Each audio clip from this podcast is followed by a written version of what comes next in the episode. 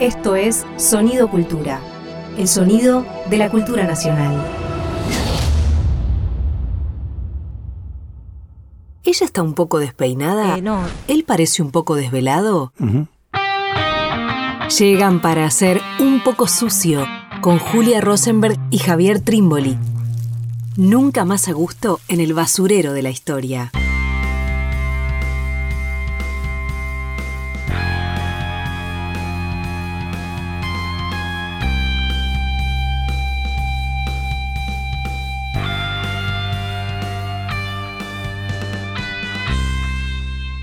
Bienvenidos, bienvenidas a una nueva misión de Un poco sucio. ¿Cómo estás, Javi?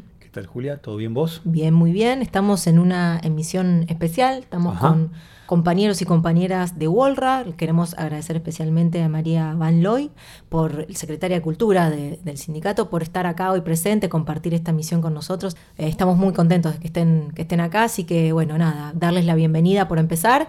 Y la idea hoy va a ser conversar alrededor, bueno, muy clásico de lo que venimos haciendo, ¿no? De algo puntual, concreto, que en este caso es nada más ni nada menos que el libro Martín Fierro, el poema El Martín Fierro, ¿no? Que, que, bueno, tantísima presencia tiene en nuestra cultura y bueno, de alguna manera nos interesaba pensarlo, traerlo, no para pensarlo, decías vos Javi antes de, de que empezáramos a grabar en su sentido más literario, ¿no?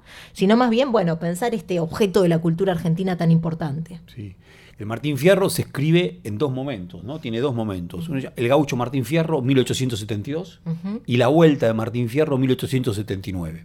Generalmente, como sabemos, ¿no? se dice, ok, el Estado Nacional se conforma y se termina de consolidar en 1880. Por lo tanto, este es un texto que está en el umbral del Estado Nacional. en, en el umbral del Estado Nacional. Eh, y es un texto que desde que se escribió pasó a ser muy, pero muy leído. Muy, pero muy leído. Tiene casi como ediciones en ametralladora, ¿no? Como que se van repitiendo muy rápidamente. Bien, muy rápidamente. ¿Quiénes lo leían? Lo leían mucho criollo viejo que sobrevivía y que se estaba transformando. Y también lo empezaron a leer mucho los inmigrantes. Claro. Los inmigrantes que empezaban a llegar masivamente a la Argentina, les interesó mucho leer este texto. ¿no? Les interesó muchísimo. Se identificaron a través de este texto. No solamente eso, lo aprendían de memoria. Tenemos cantidades, en el caso nuestro, yo recuerdo creo que un par de versos de memoria, lamentablemente nuestra memoria se empezó a... Nuestra memoria confía demasiado En los celulares. En, los celula- en el Google, entonces como confiamos no necesitamos agilizarla. Pero cuando eso no estaba, había que confiar en la memoria. Bien, entonces tantísimos de nuestros mayores sabían el Martín Fierro cantidad de estrofas de memoria. También, perdón Javi, porque tuvo una tradición oral, ¿no? Bien. Esto de que se leí, muchas ve- mucho- mucha gente que, que gustaba de escuchar esto no sabía leer, entonces había una cuestión de lectura en grupo, Compartida, ¿no? Totalmente, totalmente. Por un lado eso. ¿Y qué pasó? También eso es lo que pasó. Yo recuerdo cuando me lo dieron de leer en la escuela secundaria, no recuerdo quién fue mi profesor, pero genial. O si fue Chiapela o Irene Weiss, las dos, los dos fueron grandes profesores. Pero no me interesó tanto leer. Claro. ¿Por qué? Porque ¿qué pasó? Fue un poema tan importante que luego el Estado Nacional, en un momento muy conservador, lo convirtió en una suerte de monumento este poema.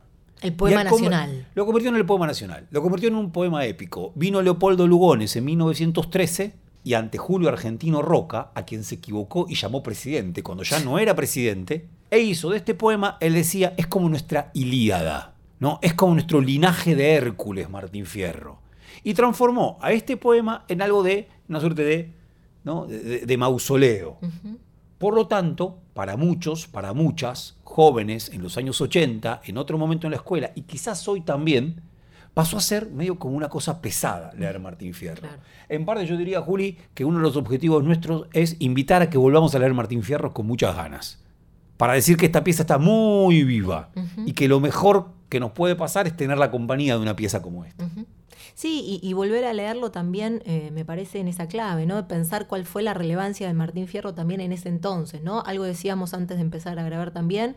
Claro, es el Martín Fierro que es, es la historia de un, de un gaucho perseguido por la ley, por ese estado que se estaba de alguna manera conformando, un gaucho que vivía en Las Pampas, ¿no? En la provincia de Buenos Aires, que rápidamente queda del lado del delito, y que entonces empieza a ser perseguido por la policía, ¿no? Bueno, la voz del Martín Fierro es narrada en primera persona. Es el Martín Fierro hablando, contando sus penurias, contando su aventura eh, en el desierto siendo perseguido por la policía.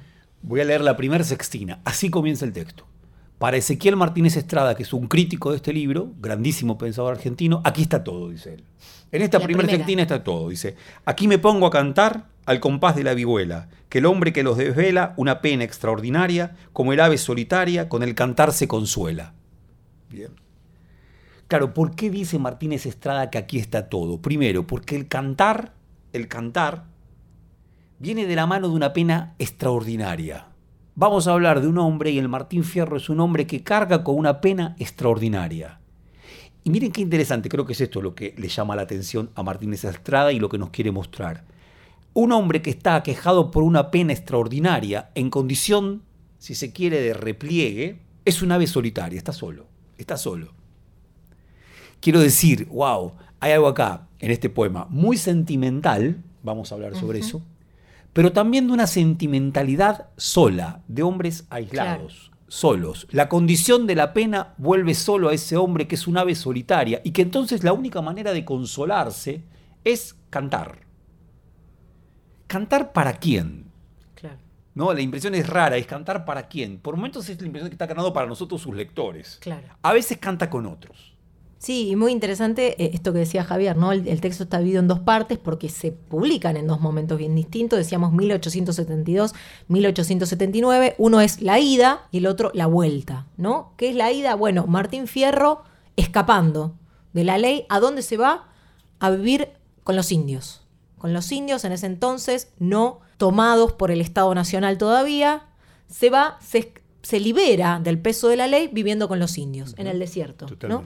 Y la, la segunda parte es la vuelta cuando se reincorpora. ¿no? Eh, eh, a la sociedad. Bueno, ahí también me parece que hay algo interesante para pensar un poquito esas dos diferencias eh, entre un momento y otro. Sí, eso lo vamos a pensar porque, porque es, es fundamental, ¿no? Claro, es un hombre, el Martín Fierro, Martín Fierro, es un hombre que está ante la ley y ante la ley, yo diría, y es lo más penoso para él, no sabe bien qué hacer, porque no entiende del todo qué quiere la ley para él. La mayor parte de los conflictos lo tiene con la ley, ¿no? Y eso es valioso, ¿no? No tiene tantos conflictos con patrones, No. hacendados, dueños de estancias, burgueses, sino que el problema lo tiene con la ley, con el juez de paz, con el alcalde, con el comandante. Eh, como si el problema fuera muy político barra ley, el Claro. problema de este gaucho. Y permítame, ¿no? Porque también hay algo que está muy bien. ¿Qué hace Martín Fierro? Antes de que una pena lo desconsuele, que una pena extraordinaria lo desconsuele, este hombre había tenido una vida feliz. Claro. ¿no? Hay una suerte de edad de oro en la vida de Martín Fierro. Es un hombre que tuvo una edad feliz y de esa edad feliz fue expulsado, caído, cayó, como si fuera un paraíso perdido. Permítame un verso que lea un par de versos que ligan con esa edad feliz. Dice, y atiendan la relación que hace un gaucho perseguido, que padre y marido ha sido empeñoso y dirigente, empeñoso y diligente, y sin embargo la gente lo tiene por un bandido. Claro, la impresión es que no siempre estuvo solo, Claro. no siempre fue un ave solitaria, tuvo querencia, ¿sí? tuvo esposa, tuvo hijos, ¿bien? tuvo tierra, tuvo su hacienda, su haciendita, dice él, bien, casi en diminutivo. Ahora, hubo algo que lo tornó ave solitaria, hubo algo que lo expulsó de esa edad de oro. Bien. Un crimen. Sí, un crimen y una injusticia. Una- claro. Una injusticia, porque ahí el, el- miren acá, el, el- dice, tuve en mi pago en un tiempo hijos, hacienda y mujer, pero empecé a padecer, me echaron a la frontera, y que iba a hallar al volver, tan solo hallé la tapera. O sea, eh, este hombre parece que tenía, ¿y qué pasa? Un día Lo mandan. todo, lo mandan a la frontera, a pelear contra el indio. Y él, un tipo que era un tipo manso, dice, yo era un, yo era un gaucho manso, por tanto no me rebelé cuando me mandan a la frontera. Claro. Bien, me mandan a la frontera y lo acepto. Voy a la frontera. Ahora, ¿cuál es el problema? Cuando volví de la frontera, porque se escapa de la frontera, básicamente en la frontera que se entera, dice, ma qué indio ni indio, dice en un momento. Aquí no hay indio con que pelear, lo que me hacen es limpiar. Limpiar los fortines Claro. o trabajar en la, en la pequeña hacienda que tiene el comandante. Hasta que en un momento, pasado ya creo que más de dos años, reclama por su paga. O sea, pasan dos años y reclama por su paga. Dice, yo como soldado, que aquí me han enviado, ¿no? Tengo, necesito una paga. ¿Por qué? Porque a otros ya le están pagando, a mí no me han pagado. Y no, dice, para usted no hay paga. Pues, Entonces, a partir de eso dice, me voy a escapar. Y se escapa. Y cuando se escapa, ¿qué ocurre? Ocurre algo tremendo. Vuelve a su pago y se encuentra que su rancho ya no está más, que su mujer no está más, que sus hijos no están más, que no hay nada. Entonces dice algo tremendo. Bien, que vengo acá, anoto, dice, yo juré en esa ocasión ser más malo que una fiera. Y aquí está. Como que hay una serie de transformaciones en Martín Fierro. Era padre, era marido, vivía en una hacienda. La injusticia lo lleva a la frontera. En la frontera no le pagan el salario, él es manso, acepta su situación, hasta que en un momento se escapa, vuelve para recuperar su antigua vida y ve que de esa vida no había quedado nada. Por lo tanto dice, ahora me convierto en una fiera. Es la primera transformación. Quiero decir, gran problema de este poema. Este poema nos muestra a un gaucho muy enojado. Claro. Que en su enojo, que creo que es lo genial del enojo, del problema de este gaucho. Uno diría, un gaucho enojado, entonces, si fuera un gaucho revolucionario, dirigiría su violencia contra aquellos que lo han convertido en una ave solitaria. Pero no, este gaucho que jura convertirse en más feroz que una fiera, ejerce su violencia contra sus propios pares. Claro. Y eso es tremendo. Sí, como si no hubiera politicidad en ese enojo, ¿no? si no hubiera política en ese enojo. Y dice Javier que es contra sus pares porque, claro, el primer crimen que comete Martín Fierro es el asesinato de un negro ¿no? en un bar una noche que estaba eh, ebrio, exactamente. Y después se van a suceder los crímenes y claro, ella está completamente fuera de la ley. Es un perseguido, ¿no? Es un perseguido. Miren acá para. Porque nosotros es muy difícil cuando uno trata con un poema, que ante todo es escritura, y es una escritura fantástica, que es la escritura de la gauchesca, la voz de un gaucho mediado por la gauchesca, que ya es un género literario en sí mismo. Cuando uno lo quiere comentar, yo recién lo hacía y digo, uy, qué pobres que son mis palabras en comparación con las palabras que elige José Hernández. Bien. Dice, anteriormente había dicho esto de que eh, juraba ser más malo que una fiera. Dice, como nunca en la ocasión por pelear me dio la tranca, y la emprendí con un negro que trujo una negra en ancas. Al ver llegar la morena, que no hacía caso de Naides, le dije con la mamúa, va cayendo gente al baile. Ofensivo por todos lados. No, hoy lo cancelan en un minuto al pibe este. Hoy lo cancelan en un minuto, porque mire, directamente dice, aparte lo cuenta así como si nada. La mamúa, ¿no? La tranca me dio gana de pelear. Porque sí me dio ganas de pelear. Y me la agarré con un negro, que venía con una negra. Porque está enojado. Porque estoy enojado. Quiero decir, a ver, para los manuales del revolucionario modelo, está claro que la violencia solamente tiene que dirigirse para aquel que es el responsable de la explotación, es el responsable de la injusticia. Pero las más de las veces, los seres humanos normales, cuando vivimos situaciones de injusticias enormes, cuando no tenemos cauce político para que esa injusticia en nuestra respuesta pueda transformarse en otra cosa, lo volcamos en violencia para cualquier lado. Uno diría, la mamúa y la violencia con el negro, o con la negra en este caso, aparte así llamado, la violencia dentro de la casa, ¿no? La violencia dentro de la casa, la violencia con pares, cuando no hay política. Esto para mí hace al Martín Fierro algo genial. Es un texto, en este sentido, que se anima a decir verdades, ¿no? que tiene una rara ética, ¿no? un gaucho desertor, Martín Fierro es un gaucho finalmente desertor, que ejerce violencia para con sus iguales. Claro. Leo cómo termina la primera parte, la ida, y dice, y ya con estas noticias mi relación acabé. Por ser ciertas las conté todas las desgracias dichas. Es un telar de desdichas cada gaucho que usted ve. Pero ponga su esperanza en el Dios que lo formó. Y aquí me despido yo, me he relatado a mi modo, males que conocen todos, pero que nadie descontó. ¿No? Esto, en este sentido de las verdades, ¿no? Está contando una situación, pero que nadie visibilizó antes, ¿no? Como el Martín Fierro también tiene ese enorme valor, ¿no? Una especie de poner a la luz estas injusticias que, bueno, no tenían, no tenían presencia en la cultura argentina, Totalmente. La población mayoritaria de la Argentina, población criolla, era población gaucha. Claro. ¿No? fuera de las ciudades, que aparte no eran tantas las ciudades importantes, era una población que vivía en la ruralidad y vivía en la ruralidad en situaciones de mucha entre precariedad, indecisión, presencia de la ley arbitraria y a veces escasa. Por lo tanto, quiero decir, se ha dicho, cuánto del Martín Fierro no es expresivo del gaucho en general. Quiero decir, cuánto del drama de uno, en parte de lo que vos acabas de leer, Juli, no es el drama de un montón. Como si uno lograra ¿no? colocar en la vida de un trabajador desempleado, por ejemplo hoy, y hacer de la vida de un trabajador desempleado un poema que hable de la vida de muchos trabajadores desempleados. Claro. Que sin duda expresaría la voz de muchísimos. Uno diría, ahí hay una ausencia en nuestra cultura. lo que nos pone tan contentos de Martín Fierro es que el Martín Fierro exista, porque el Martín Fierro efectivamente llega en un momento y le da voz a una situación que de otra manera hubiera quedado silenciada. Sí, y en esto de cómo, cómo trata a los pares, también es muy importante cómo ve a los indios, ¿no? Insisto, que los indios son en este momento para el Estado Nacional, el Estado que se está conformando, casi un enemigo, ¿no? Casi un enemigo al que hay que vencer para sacarle sus tierras y que pasen a formar parte del Estado Nacional. ¿no? Eso es 1879. El momento en que se publica la segunda parte del Martín Fierro es el momento de lo que se llama la conquista del desierto, ¿no? Roca a la cabeza, que es este avance sobre las comunidades para obtener sus tierras. Bueno, en el Martín Fierro los indios aparecen con toda una mirada peyorativa y crítica, sin embargo, en esta parte, en la primera parte, es el lugar donde él se refugia. ¿No? Es el lugar donde se va y encuentra mal, mejor, pero encuentra una contención de alguna manera a ese peso de la ley. Al final de la primera parte, totalmente, ¿no? Porque al final de la primera parte él se va con los indios y no sabemos qué le ocurre. Claro, la impresión es que él prefiere ser una social antes que integrarse a una sociedad que no hace más que castigarlo. Lo va a decir así. Hoy ser gaucho es un delito. Claro. Ser gaucho es un delito. Como si no, ser pobre es un delito, ser gaucho es un delito. Por ser gaucho ya uno porta la condición de delincuente. Por lo tanto, si es así, prefiero irme con los indios. Claro, en 1879, siete años después, esto cambia. La tierra del indio parece ser un infierno aún peor que el otro. En un momento va a decir así.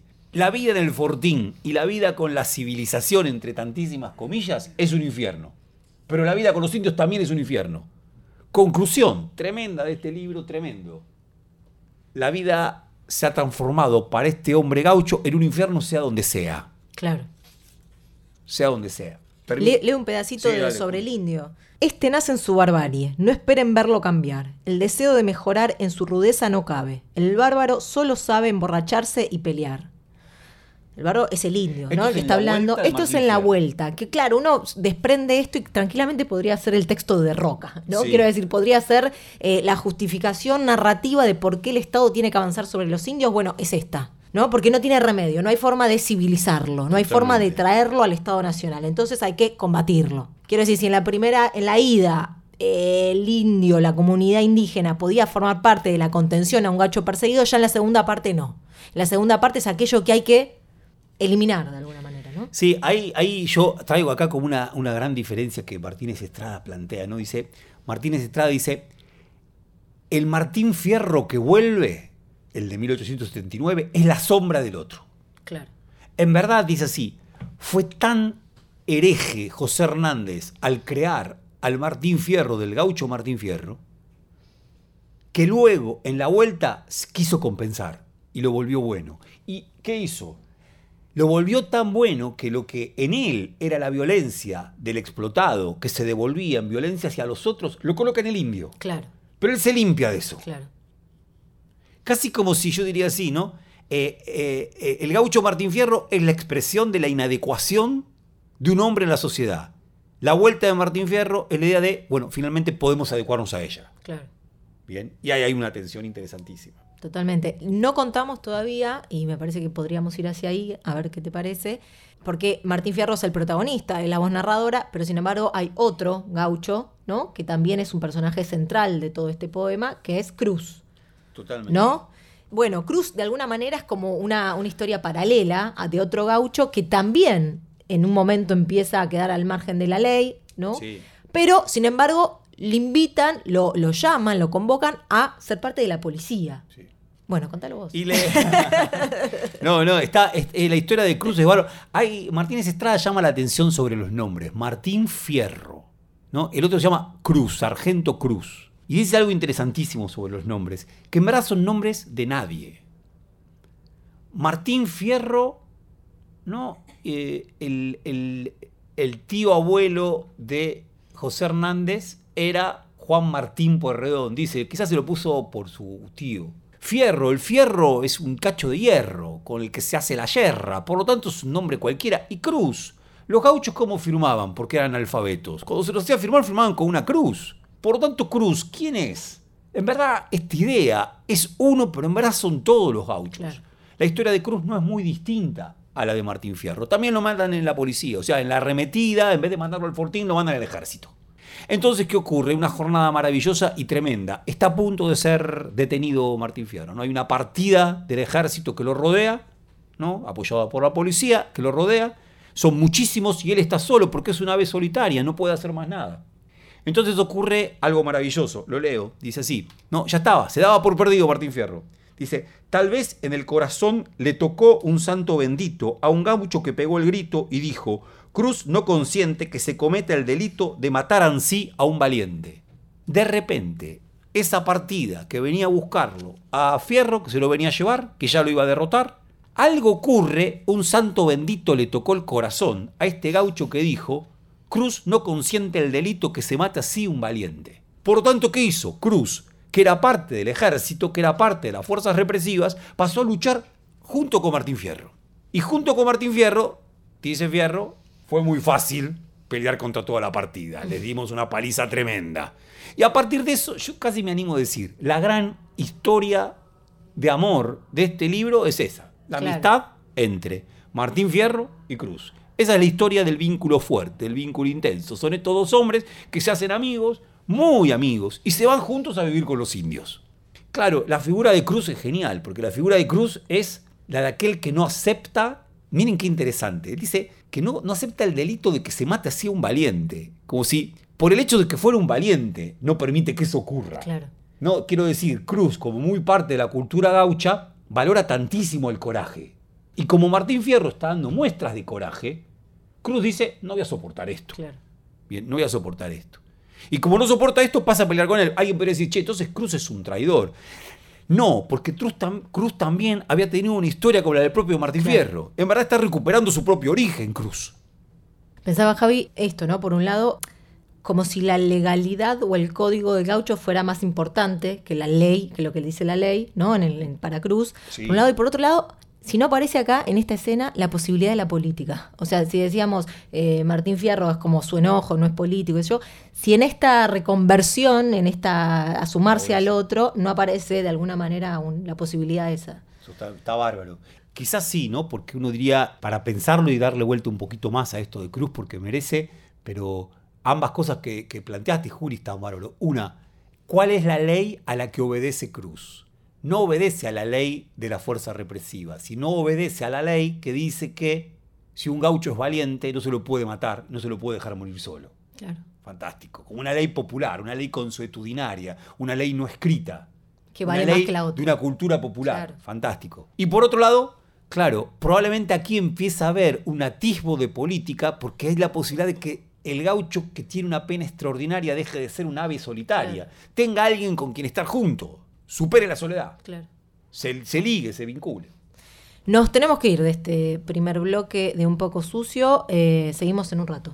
Y entre todos, entre tantos asuntos, uno que me duele, mejor dicho, nos duele a todos como criollos, la gran ausencia, la hermanita perdida.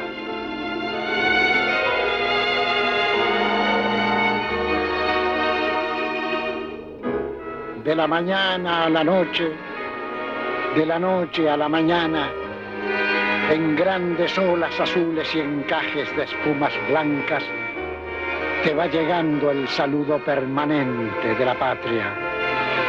Ay, hermanita perdida, hermanita, vuelve a casa. Amarillentos papeles te pintan con otra raya pero son muchos millones que te llamamos hermana.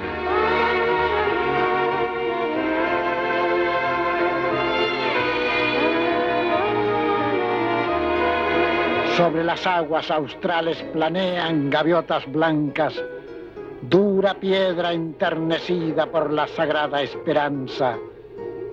Ay, hermanita perdida, hermanita vuelve a casa. Malvinas, tierra cautiva de un rubio tiempo pirata. Patagonia te suspira, toda la pampa te llama. Seguirán las mil banderas del mar, azules y blancas, pero queremos ver una sobre tus piedras clavadas para llenarte de criollos, para curtirte la cara hasta que logres el gesto tradicional de la patria. Ay, hermanita perdida, hermanita, vuelve a casa.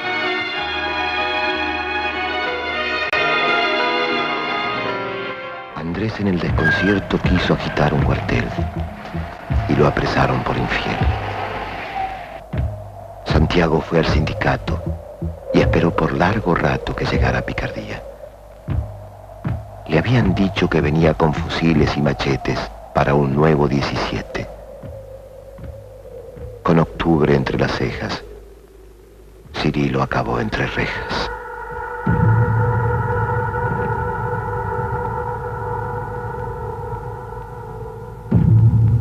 Y en su desesperación, creyó ver la insurrección a metros de la frontera. Se rompía la barrera que cercaba Martín Fierro.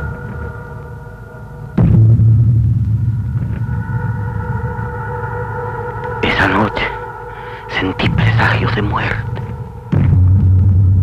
Tuve un sueño revelador, algo que jamás podré olvidar mientras vivo. Soñé, en medio de la batalla, se produjo una aparición sorprendente y milagrosa. Sí, era él, el famoso Capitán Cruz.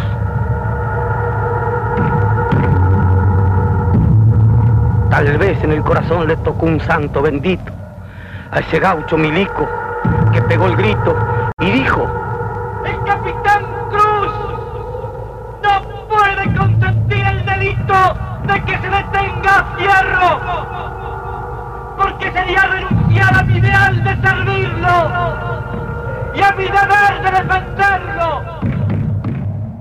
Escuchando un fragmento de la película Los hijos de Fierro, película del año 1972, director Fernando Pino Solanas. Claro que es una coyuntura donde el cine nacional tuvo varias, varias de estas producciones que de alguna manera tomaban temas históricos, por decirlo de alguna manera. Pienso el, el año siguiente se va a estrenar eh, Juan Moreira de Fabio, bueno, una cantidad de películas sobre Rosa, sobre San Martín, y Pino Solanas elige el Martín Fierro, bueno, los hijos de Fierro, ¿no? Sí, sí, sí. Sí, es bárbara y me parece que liga con lo que vos planteabas antes, ¿no? Porque es una película muy política. A ver, yo diría así, es una película que busca darle politicidad Claro. a la, al gaucho Martín Fierro.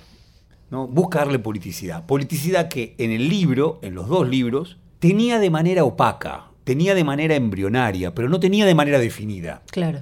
En, el gau- en la- Los Hijos de Cruz, perdón, De Los Fierro. Hijos de Cruz, en Los Hijos de Fierro, claro, la impresión es que Martín Fierro es Perón Claro. y que sus hijos son las distintas fuerzas que el peronismo está juntando, una expresa la lucha armada, otra la lucha sindical, otra los jóvenes, en pos de volver al poder luego de tantísimos años de proscripción. ¿no? Claro. Quiero decir, el esfuerzo de Solanas y de Getino, sus dos directores, es politizar de manera revolucionaria Claro. bien, al Martín Fierro.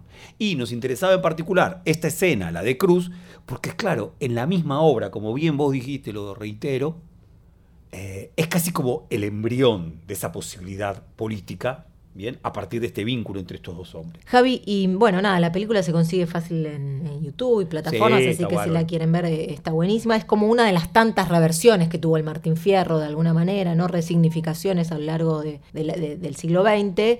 Nos había quedado como, como tema, que me parece que está buenísimo también pensar, que es eh, el propio autor, ¿no? Porque decíamos, este, Claro. este poema es un poema que tiene una primera voz, ¿no? Es el, el gaucho Martín Fierro narrándose a sí mismo, pero escrita por un escritor que no era un gaucho. Escrita por un escritor que no es gaucho, Esto lo marca Borges. que ¿no? además Mucho. también Borges le interesa Claro. muchísimo esto. Borges tiene un problema grande con este libro. ¿Por qué? Porque vos en un momento lo planteabas fuera de, de- de micrófono. Claro, el gaucho Martín Fierro, como Cruz, como luego sus dos hijos, ¿no? En la vuelta se reúne con sus dos hijos y se reúne también, por eso me equivoqué, con el hijo de Cruz, que se llama Picardía, ¿no? En la vuelta, mientras que en la ida casi está solo Fierro, en la vuelta hay encuentro. Encuentro con sus hijos, la mujer ha muerto, ¿bien? Y encuentro con el hijo de Cruz. Eh, claro, y hay mucha pena, y hay mucha queja, y hay mucho dolor. Borges, Jorge Luis Borges, que gustaba muchísimo de la épica que gustaba muchísimo del culto al coraje, tenía algo muy gaucho él en este sentido, dice que ese dolor, esa pena sobrecargada en el Martín Fierro es un invento inmigrante. Y que en verdad el gaucho Martín Fierro es un napolitano llorón.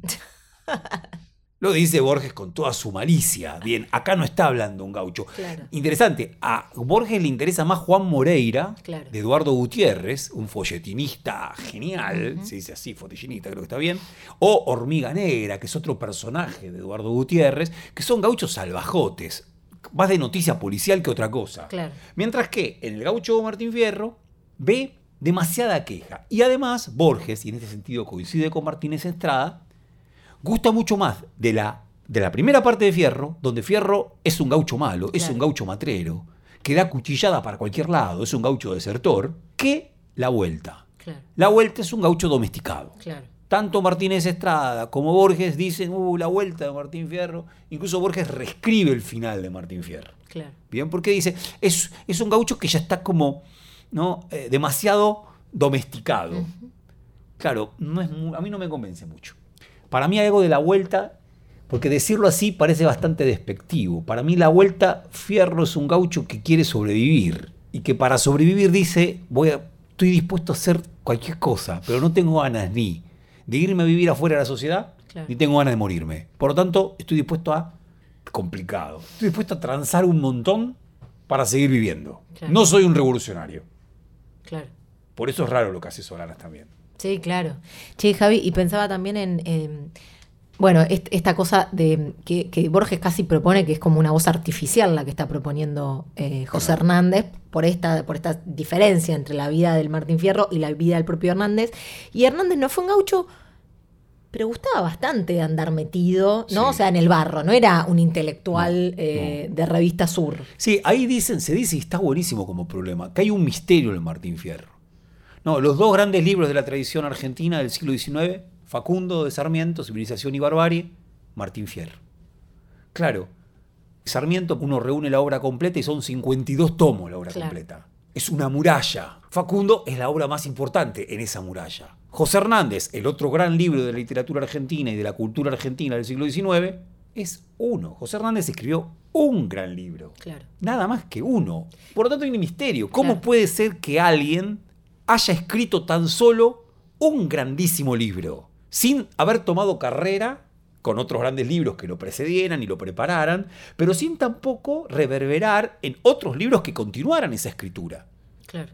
Entonces se arma una cosa rara. ¿Cómo puede ser que este hombre, que era un periodista, fue capataz de estancia, trabajó muchísimo como capataz de estancia, fue un político, Claro. fue un político, ¿no? ¿Cómo puede ser que de este hombre que no había dado señales de genialidad, como sí las había dado Sarmiento, dice Tulio el Perindongui, surgiera un libro como este? Claro. Misterio. Tiene un primer libro sobre el Chacho Peñalosa. Es un opúsculo. Es un opúsculo. Es una, es un Pero digo, ahí hay un interés. Y es un panfleto genialmente escrito. Claro. Ah, digo, eh, por ese mundo. ¿no? Digo, el Chacho Peñalosa es quizás el caudillo más importante de los gauchos, ¿no? La expresión más importante. Y bueno, publicar eso, que además discute con Sarmiento. Totalmente, plenamente. A ver, es un libro de 1863, al gaucho, a, a- a Chacho Peñalosa eh, lo mandan, lo matan por orden de Sarmiento en noviembre de 1863 y de inmediato José Hernández, que. José Hernández había nacido en 1834, o sea, tenía 34 años en ese momento, Claro. escribe desde Paraná, bien, desde Paraná, creo que está en Paraná en ese momento, escribe este opúsculo, ¿no? Este opúsculo, esta pequeña obra, que es una reivindicación del gaucho, del caudillo Chacho Peñalosa. Claro. ¿no? Dice, los salvajes unitarios están de fiesta. ¿no? Así comienza. Los salvajes unitarios están de fiesta. No, ahora, claro, no es una obra literaria, es un panfleto claro. político directamente. Claro. Es un panfleto político directamente. Claro. Ahora, en la historia de José Hernández hay cosas extrañas y fantásticas. ¿no? La primera de ellas, que su familia fuera una familia enfrentada políticamente. Mm. Que tuviera parte de su familia rosista y que otra parte de su familia se tuviera que exiliar en el Brasil por ser antirrosista. Por un lado eso. Claro. Por otro lado, él, que por momentos está en contra de Rosas. A ver, yo diría, él es un hombre de Urquiza, Claro. pero al mismo tiempo también celebra el asesinato de Urquiza. ¿no? 1870, lo matan Urquiza, sus gauchos mismos, porque Urquiza es un gaucho traidor, que no defendió al Chacho Peñalosa, que cuando se produce la guerra al Paraguay no defiende al gobierno del Paraguay, al gobierno del mariscal Francisco Sonono López, sino que lo traiciona, que traiciona la tradición federal. claro. Por lo tanto, sus gauchos se rebelan y lo matan.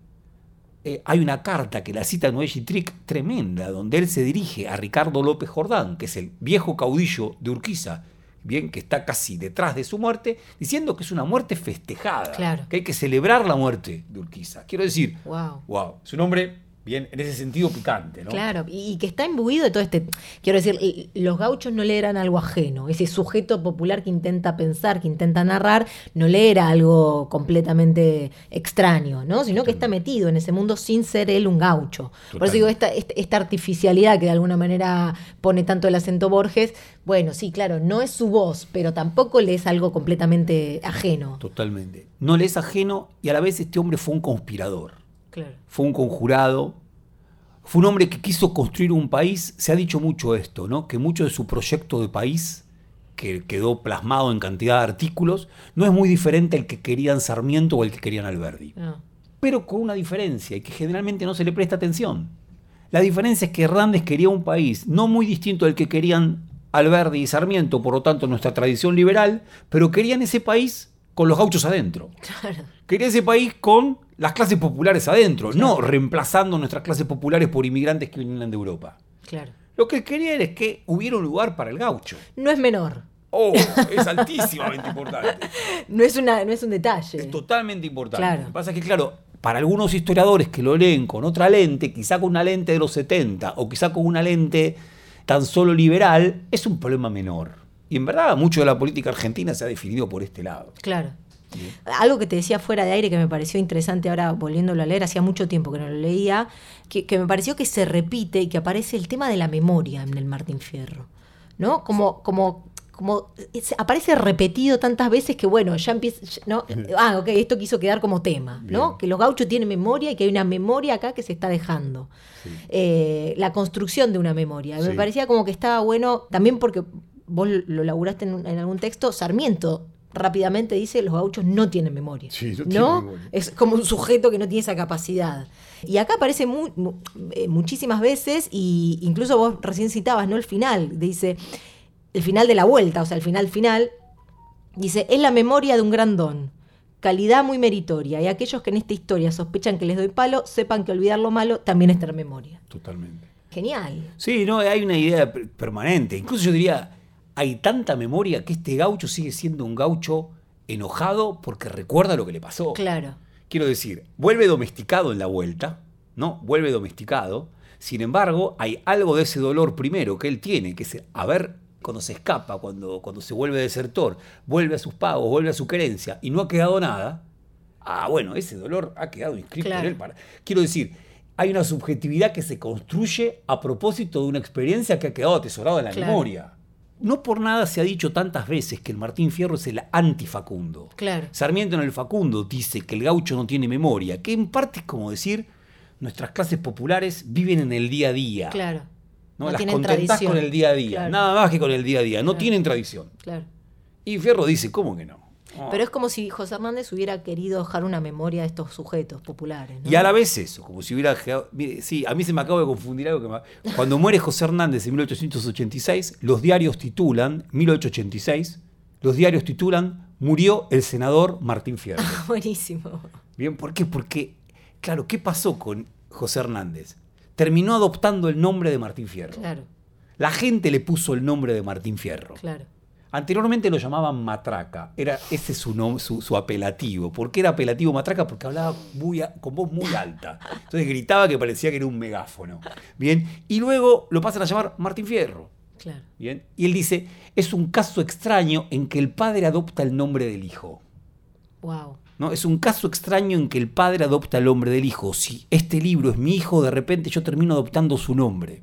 Muy extraño. A ver, quiero decir, cuenta algo genial Ezequiel Martínez Estrada. Dice que hubo una vez, no se sabe nada de la vida íntima de, de Martínez, de José, José Hernández. Hernández. Como tampoco se sabe nada de la vida de Fierro, Claro. privada. De la vida privada de Fierro se sabe poco y nada en el poema. Se sabe todo de sus desgracias y de su tensión con la ley, de su lucha con, con otros, sus peleas que no tienen sentido, su encuentro con sus hijos, pero no se sabe más sobre su vida privada. Eh, con José Hernández pasa algo parecido. Una anécdota. Parece que una vez José Hernández tuvo una novia, parece que era muy misógino, muy misógino, igual que su personaje. Claro. Tuvo una novia antes de luego de casarse, y esa novia tuvo la mala idea de regalarle un retrato de él para que se cuelgue en el pecho como un collarcito, doble. De un lado, él, de frente, pero del otro lado se daba vuelta y era él de espaldas. O sea, se tomó una foto de él de frente y se tomó una foto de él de espaldas y la hizo como un pequeño camafeo de regalo. La novia, por supuesto, le dijo, no te quiero ver nunca más.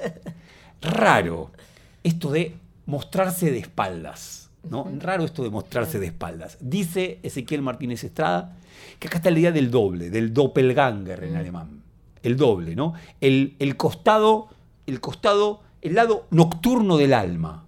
Eso dice el doppelganger, lado oc- nocturno del alma. Y dice así Ezequiel Martínez Estrada. José Hernández escribió al Martín Fierno con el lado nocturno de su alma. El lado diurno era el lado que lo ligaba con La política. la política, un periodista, Claro. los Puerredón, Claro. ¿no? Los Puerredón, los nombres de alcurnia argentinos.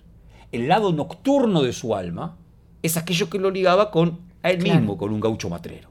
Qué bueno. Está bueno. Buenísimo. Karin, tenemos con tiempo porque queríamos leer un poema. Sí, sí, vamos con... eh, perdón, a mí me gustaba una Dale. cosita antes del poema, Juli, que, que no quería dejar de...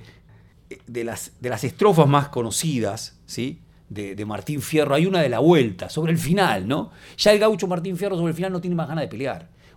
Recordábamos, mata al moreno, mata al moreno. En la vuelta, en la vuelta, en un momento está junto con sus hijos y aparece un gaucho en algún lado, no sabemos dónde, porque tiene algo medio como inacible el lugar en el que se encuentran. Bien, y ese hombre es un moreno, y el moreno da vueltas hasta que finalmente queda claro que ese moreno es el hermano del moreno que él había matado. Y lo que viene a hacer el hermano del moreno es a pelear con Fierro. La venganza. Viene a vengarse. Y Fierro no quiere pelear. Y sus hijos se interponen y dicen, no, no, no peleemos, muchachos, compañero, no peleemos, basta, ya peleamos bastante.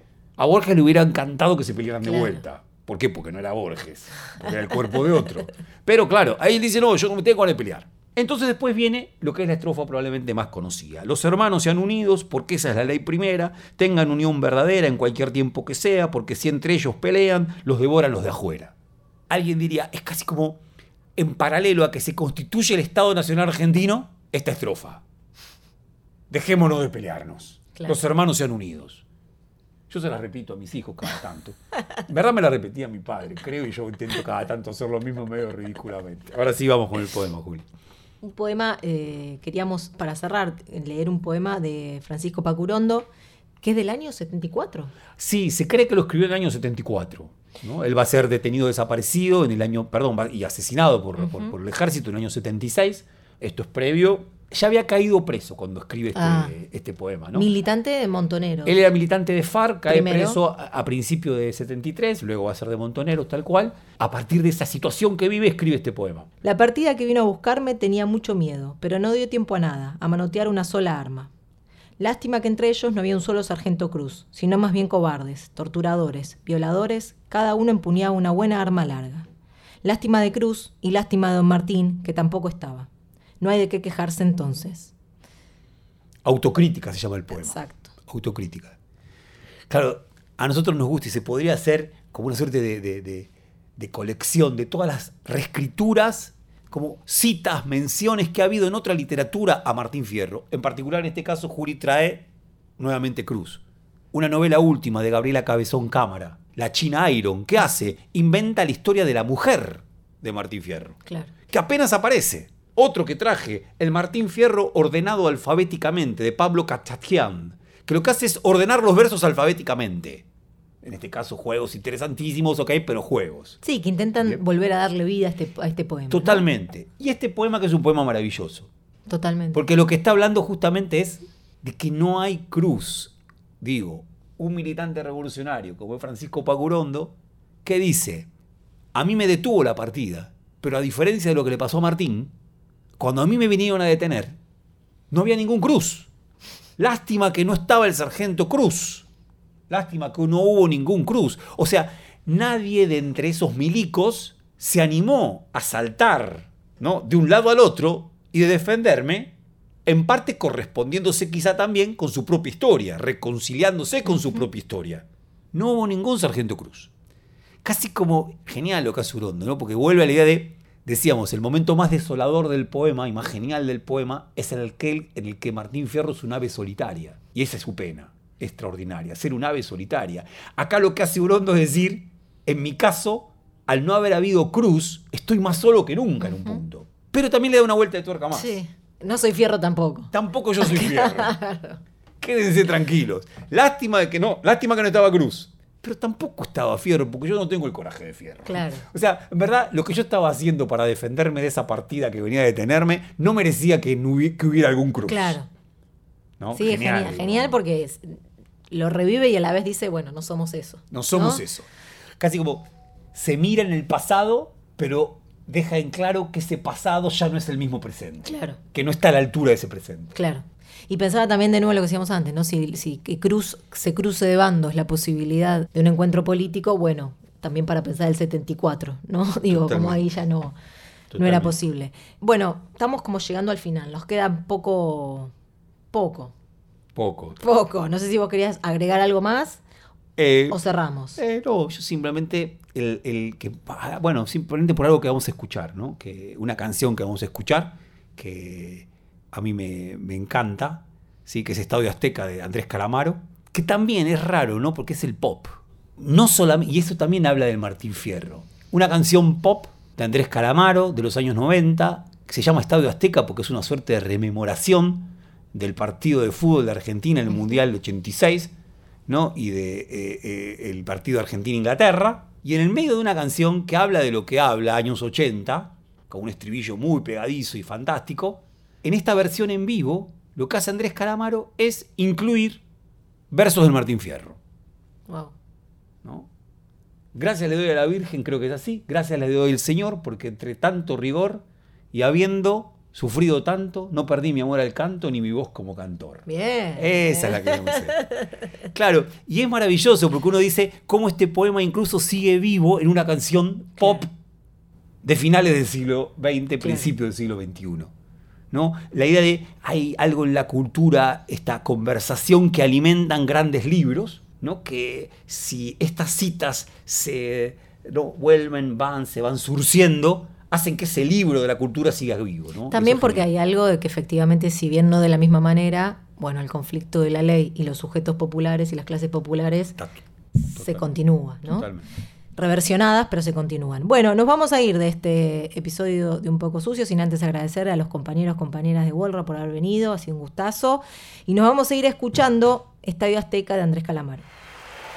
Vamos a hacer otra de las letras de Marcelo Skornik, el cuino. La siguiente es Estadio Azteca.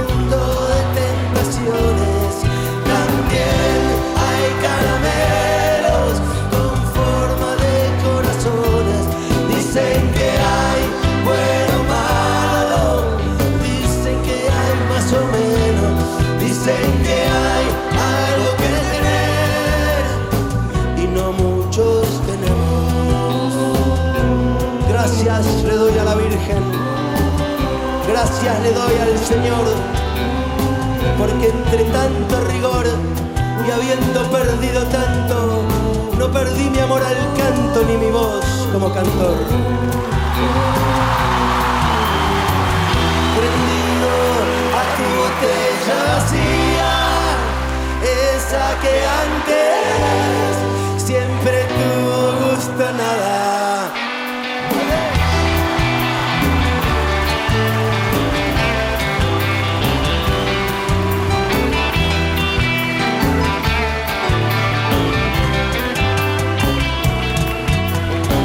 Atención pido al silencio y silencio a la atención.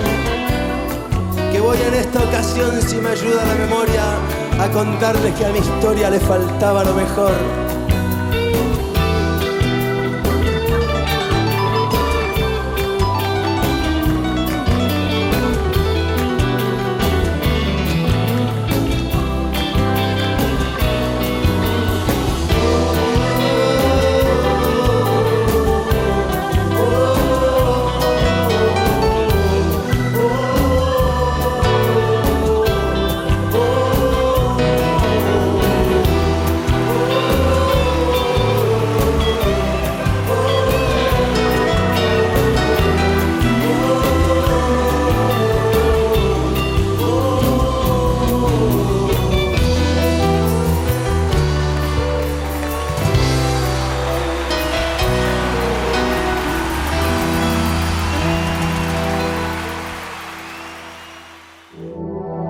Fue una producción del Ministerio de Cultura.